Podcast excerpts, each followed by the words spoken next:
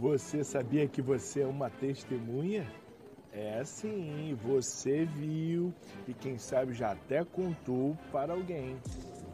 Bom, segundo o dicionário, testemunha é aquela pessoa que presenciou ou ouviu algum fato dito de que dele pode dar os pormenores, os detalhes.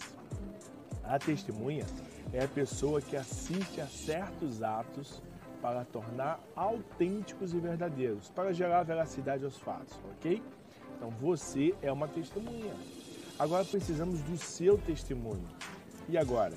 Não sei como é que você vai fazer.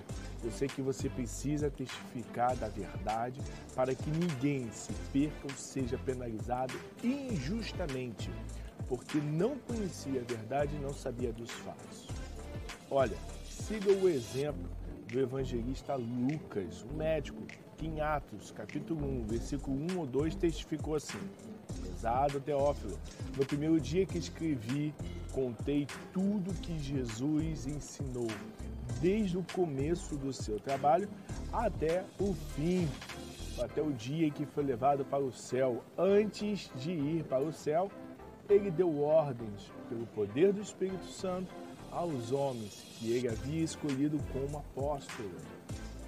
Porém, pessoal, aqueles homens e mulheres estavam testificando de algo que eles viram, não só ouviram.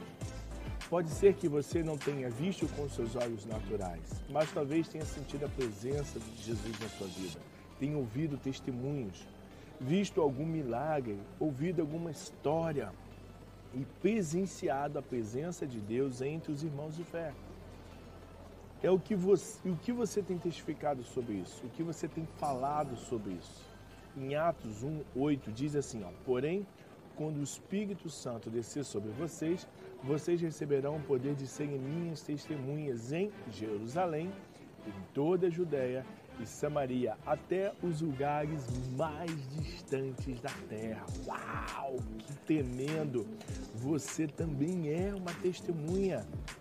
Agora, não se cale, conte para todos o que Jesus tem feito na sua vida. Ah, comece aqui, comece escrevendo aqui nos comentários o seu testemunho, a sua história, o que Deus construiu com você. E vamos avançar essas histórias compartilhando esse vídeo a milhares e milhares de pessoas para que todas as pessoas que um dia foram testemunha ou são testemunhas não se cale, mas venha falar do amor de Cristo para muitas e muitas pessoas. Somente as testemunhas podem dar veracidade ao caso, tá bom? Beijo, Deus te abençoe, tchau, tchau.